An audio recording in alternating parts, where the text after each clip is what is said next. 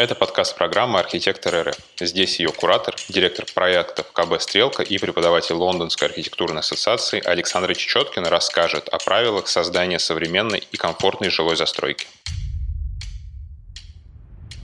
Эта лекция осветит один из э, ключевых аспектов, про которые необходимо думать при формировании и развитии многофункциональной застройки на городских территориях. Это создание комфортного жилья. Для того, чтобы говорить о современном жилье, мне тоже нужно обратиться к некоторым фактам, в том числе и историческим. По данным исследования КБ «Стрелка», которые мы проводили во время разработки стандарта комплексного развития территорий, выяснилось, что сегодня каждый второй житель городов России живет в районах массовой типовой застройки советского и постсоветского периодов. И такая застройка составляет почти 50% э, всей жилой застройки. При этом около 50% этих жителей считают свои районы однообразными. А типовая застройка, она ведь известна нам как наиболее монотонная, однообразная, монофункциональная, ну и, э, будем честными, не вполне пригодные для эволюционного развития. При этом понятно, что в свое время таким образом решался остро стоявший тогда вопрос жилищной обеспеченности. Это действительно был вопрос э,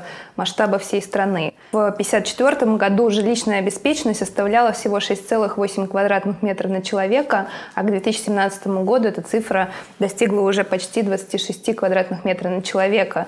Напомню, что целевой показатель ООН составляет 30 квадратных метров на человека. То есть можно сказать, что вторая половина 20 века и вот э, развитие индустриального домостроения действительно помогло решить этот вопрос. Но сейчас э, все-таки совершенно другой контекст. Сегодня запрос новый, а жилье продолжает быть старым.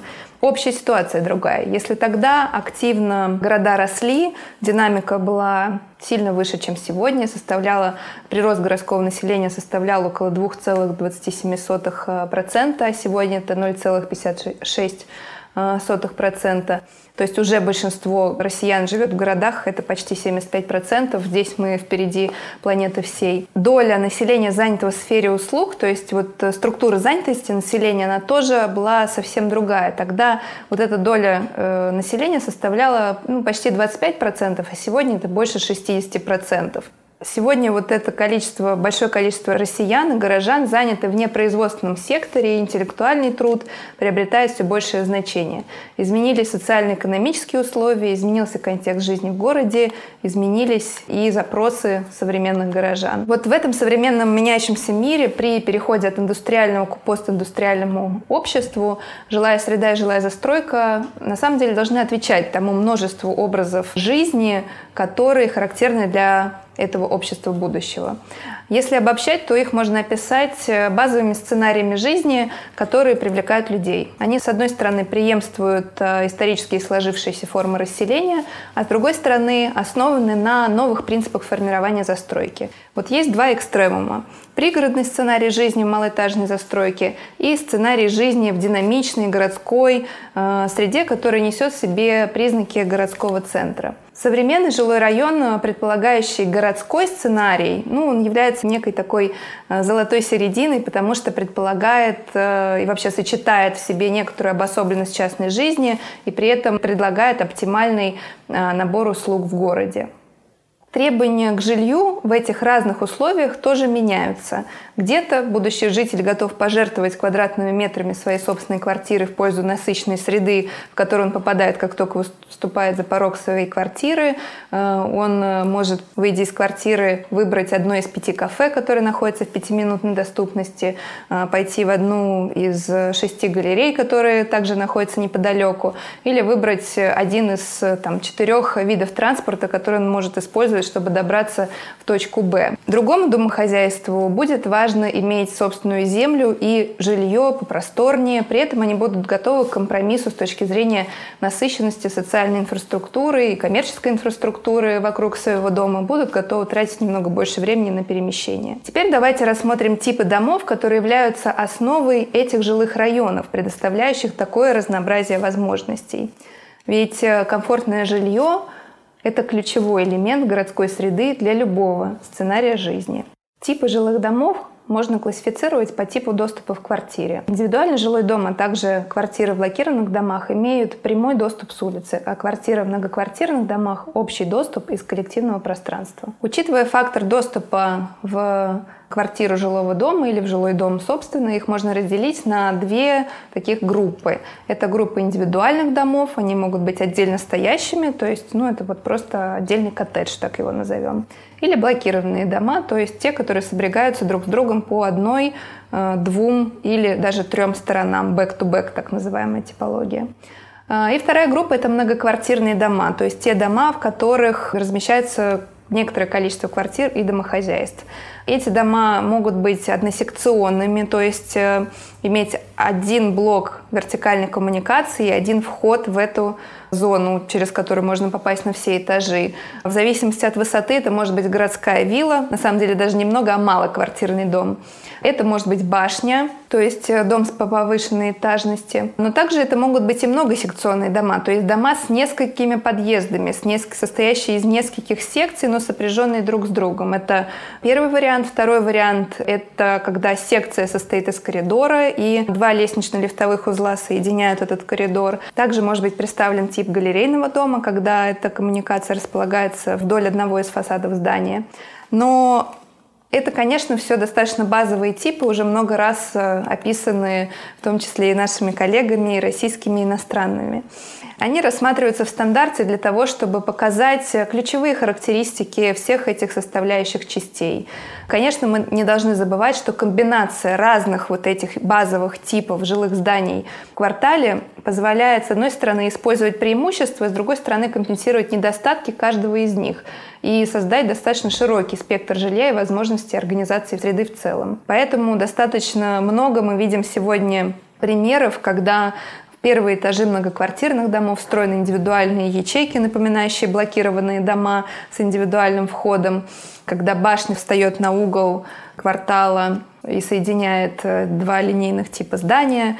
И вот другие такие решения применяются как раз для того, чтобы максимизировать эффективность использования пространства. В связи с этим давайте сфокусируемся повнимательнее на многоквартирных э, жилых домах, то есть тех, которые требуют э, большой концентрации и большого количества правильных типологических решений для того, чтобы получилось качественное планировочное предложение. Несмотря на то, что это типы домов с достаточно разноплановым устройством, ко всем к ним применимы единые принципы, которых необходимо придерживаться при проектировании того или иного типа здания. Во-первых, комфортное жилье, какое бы оно ни было, оно должно соответствовать потребностям горожан. У людей должна быть возможность выбора подходящей планировки квартиры не только к их типу домохозяйства и к э, их статусу и возможностям и пожеланиям в данный конкретный период времени, но и э, в том числе давать некоторую гибкость для развития. То есть при изменении некоторых условий, чтобы люди могли положиться на свою квартиру, а не искать э, новую квартиру в там, другом районе. В доме обеспечены места общего пользования, то есть те места, где жители могут встретиться друг с другом и обсудить вопросы по содержанию этого дома. Ведь часто бывает, что сегодня повторяющиеся квартиры с этажа на этаж, э, в них живут домохозяйства, и очень маленькое пространство занимает подъезд, супер мало квадратных метров, в которых им всем просто не собраться. Вот, собственно, и негде решать э, вопросы об эксплуатации дома. А в хороших примерах, э, конечно, такие пространства появляются. И это является в том числе такой отправной точкой для того, чтобы в доме сформировалась здоровая социальная атмосфера, для того, чтобы формировалось добрососедство, чтобы люди при желании могли общаться друг с другом, а при отсутствии такого желания комфортно жить независимо, но при этом э, сосуществовать в некотором социуме. Второй важный фактор и принцип – это то, что комфортное жилье самоштабно человеку. Это, наверное, один из ключевых параметров, предлагаемых стандартом, который говорит о том, что в жилой застройке должны преобладать здания малой и средней этажности. И можно достигать необходимой плотности застройки на участке не за счет вытягивания этих зданий наверх, а за счет более компактного их размещения по отношению друг к другу. 9 этажей как максимальная высотность для рядовой застройки – это действительно тот параметр, который позволяет создать необходимую плотность, но в то же время позволяет человеку ощущать э, себя в такой безопасной и доступной среде. А компактное размещение зданий по отношению друг к другу позволяет иметь больше функций, большую дифференциацию пространств в пешеходной доступности. Это ведет в том числе и к разнообразию, которое так важно для сегодняшнего пользователя. Мы уже про это несколько раз поговорили. Но здесь хочется подчеркнуть, что гибкие планировочные конструктивные решения, которые заложены в проект изначально, с самого начала, они позволяют изменить функциональное назначение там, первых этажей или даже типовых этажей, то есть э, те, которые размещены выше, с течением времени при необходимости. Но это в какой-то степени такое долгосрочное решение, которое позволяет застройке быть жизнестойкой. Так же, как и принципы, ключевые принципы, о которых я сейчас сказала, каждый из типов многоквартирного дома состоит из определенного набора пространственных и планировочных элементов. В первую очередь это строительная система, то есть конструкции, которые являются ну, таким скелетом всего здания. Это несущие перекрытия, и стены, и колонны, пилоны, в общем, все то, что составляет каркас здания. Это наполнитель квартиры, которыми наполняются вот пустоты э, между несущими конструкциями. Это входная группа, то есть то пространство, через которое мы можем зайти в здание и с помощью элементов вертикальной коммуникации, которые соединяют этажи э, в вертикальном направлении,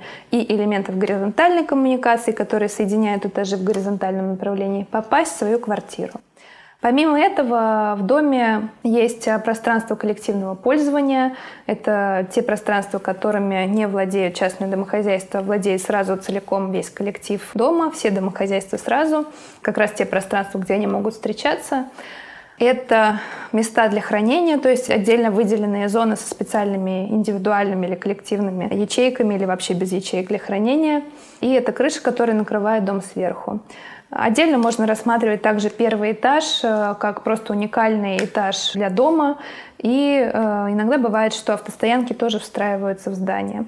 Давайте рассмотрим ключевые из этих элементов. Первый этаж — это очень важный этаж любого дома. Планировочные архитектурные решения первого этажа должны обеспечивать связь интерьерного пространства и экстерьерного и связывать их в единое и непрерывное пространство. В первых э, этажах могут быть расположены как квартиры, то есть первый этаж может быть жилым, так и объекты общественно-деловой инфраструктуры и иногда автостоянки, когда это бывает необходимо по проекту. И жилой, и нежилой этаж это очень важные пространственные задачи, которые должен решать э, любой проектировщик, занимающийся созданием нового жилого дома. Чтобы повысить приватность помещений квартир первых этажей, а это очень важный параметр, которого необходимо придерживаться при случае, когда квартира действительно располагается на первом этаже, там э, можно устроить индивидуальные входы или сделать выходы в полисадник, которые будут служить некоторой буферной зоной и визуально разделять э, жизнь общественную общественную на уровне земли и жизнь частную э, в квартире первого этажа. Жилой первый этаж, с одной стороны, должен быть спроектирован так, чтобы у людей, которые проживают в квартирах на этом этаже, была сохранена приватность, но в то же время нужно понимать, что жилой первый этаж в любое время суток обеспечивает социальный контроль открытых общественных пространств. То есть люди, находящиеся в квартирах на первом этаже, обычно, даже не думая об этом, мониторят ситуацию за окном, что происходит вот за окном. Поэтому социальный контроль, он действительно обеспечивается просто круглые сутки. Высота потолка квартир на первом этаже она выше, чем в квартирах верхних этажей, должна быть выше. Э, и составляет э, где-то 3,5 метра и там, до 5 метров или 5,2 метра. При увеличенной высоте потолка уже рекомендуется делать двухуровневые квартиры, и в этом случае жилую и нежилые функции можно совместить. Если мы говорим о первом этаже с преимущественно нежилой функцией, то объекты общественной деловой инфраструктуры обычно ориентируют на улицы, на главные и второстепенные улицы в том числе и на площади, например, главные районные или местные площади, на скверы и бульвары, то есть те пространства, которые ну, обычно посещают с большим количеством людей. Нежилой первый этаж тоже обеспечивает социальный контроль, но только в течение рабочего времени, вот, собственно, тех объектов, которые там находятся. Архитектурные решения нежилого первого этажа должны значительно отличаться от решения жилых этажей дома.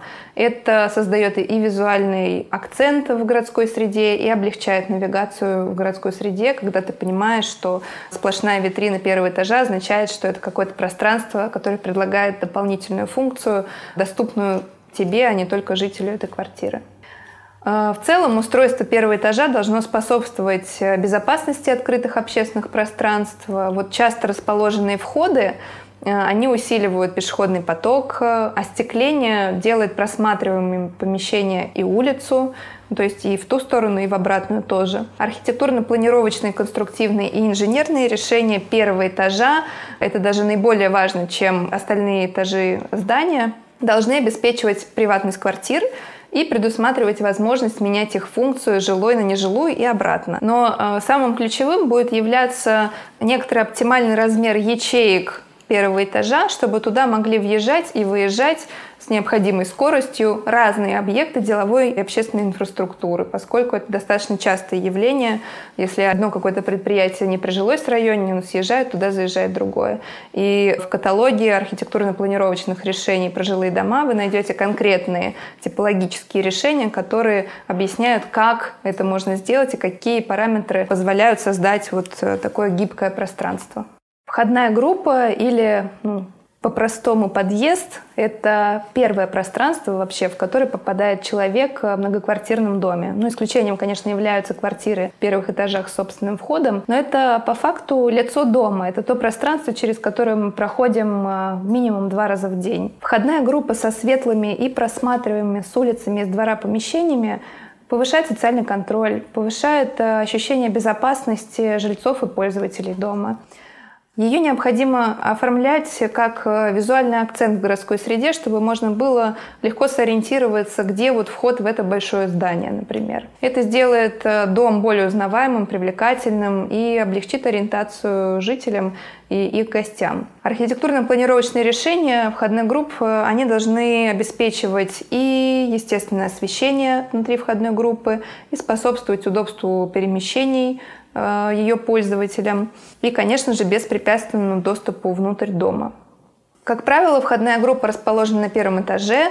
Она чаще всего вот сегодня э, бывает односторонний. Но для линейных типов зданий, то есть таких э, продолговатых, с помощью которых можно создать сплошной фронт застройки, э, будет более актуальна сквозная входная группа. Она будет обеспечивать возможность для жильцов здания зайти в помещение как со двора, так и с улицы. Входные группы следует устраивать в уровне с тротуаром или двором и делать их доступными для всех пользователей. Конечно, для каких-то уникальных кейсов, например, и городов типа Якутска, где вечная мерзлота не позволяет ставить дома на уровень земли, а их приходится приподнимать на сваях. Э, здесь нужны уже определенные конкретные решения для таких условий. Когда мы говорим про некий стандарт качества жилых домов, нужно в том числе обратиться к элементам э, вертикальной и горизонтальной коммуникации. А, лестничный лифтовой узел мы привыкли воспринимать как чисто техническую часть нашего дома, как ну, такой технический параметр, который нас просто быстро довозит до нашей точки назначения, нашей квартиры. Однако некоторые решения, которые достаточно часто применяются в разных э, примерах э, качественных жилых домов за границей, они могут э, позволить сделать дом намного более приятным в общественных пространствах. Даже эти места могут стать коллективными местами, там, где мы можем встретиться и перекинуться словом с нашим соседом или даже иногда просто отдохнуть. Давайте поговорим про места для хранения. В сегодняшних жилых домах не принято, в принципе, их организовывать, поэтому часто мы видим такую картину, заходя в подъезд э, типовой пятиэтажки, когда под лестницей, расположенной рядом с лифтом, э, ну, такое есть скопление или груда велосипедов-колясок, как-то вот перемешанных в единый такой субстанции. А, при этом места для хранения, они нужны жильцам, чтобы оставлять надолго или на непродолжительное время свои вещи. Они в том числе позволяют не загромождать балконы и террасы собственных квартир, эффективнее использовать пространство квартир для жизни, а не для складирования вещей, которые им нужны только в определенные сезоны. Учитывая наличие контрастной сезонности в большинстве регионов России, это решение достаточно актуальное, поскольку у нас есть э, зимние достаточно объемные вещи, которые нам неудобно хранить в квартирах летом. Есть и другие вещи сезонного использования. Так что один тип мест для хранения, которые существенно улучшит качество жизни людей в доме, это создание индивидуальных ячеек э, ну, в едином пространстве или это пространство может быть на каждом этаже свое, для каждой из квартир. Эти ячейки желательно делать э, визуально проницаемыми, чтобы другие соседи были спокойны о том, что хранится у их соседа. Второй тип э, мест для хранения, который в доме действительно необходим, но он связан как раз с примером, который я привела прямо сейчас. Это хранение средств легкой мобильности, коляски, велосипеды, но им не место в квартире. Для того, чтобы людям было комфортно пользоваться, с одной стороны, этим видом транспорта, который все большую популярность э, обретает в городах, и в то же время родители не затрудняли себя в том, чтобы тащить свои коляски в квартиру, там, их все время отмывать от э, грязи, которая у нас присутствует в открытых пространствах. Чаще всего организуют на первом этаже такие пространства, места для хранения, где эти средства легкой мобильности можно оставлять. Ну, рекомендуется проектировать э, такие пространства недалеко от входной группы здания, куда каждый житель может иметь э, свой доступ. В многоквартирном доме очень важно создать вариативность квартирографии, то есть широкого набора типов квартир, разнообразных по планировке, разнящихся от этажа к этажу. Это приведет к разнообразию планировочных решений, которые способны удовлетворять запросы разных типов горожан. Об этом нам говорят лучшие мировые практики, которые создают многофункциональные застройки пространства для синергии, где все эти качества могут смешиваться и давать толчок развитию данной территории и, собственно, делают ее территорией производства, территорией новой городской экономики и такой территорией, которая действительно является производительной. Эта лекция – часть онлайн-курса «Новый стандарт качества городской среды». Целиком послушать этот и другие курсы можно на сайте архитекторы.рф после регистрации.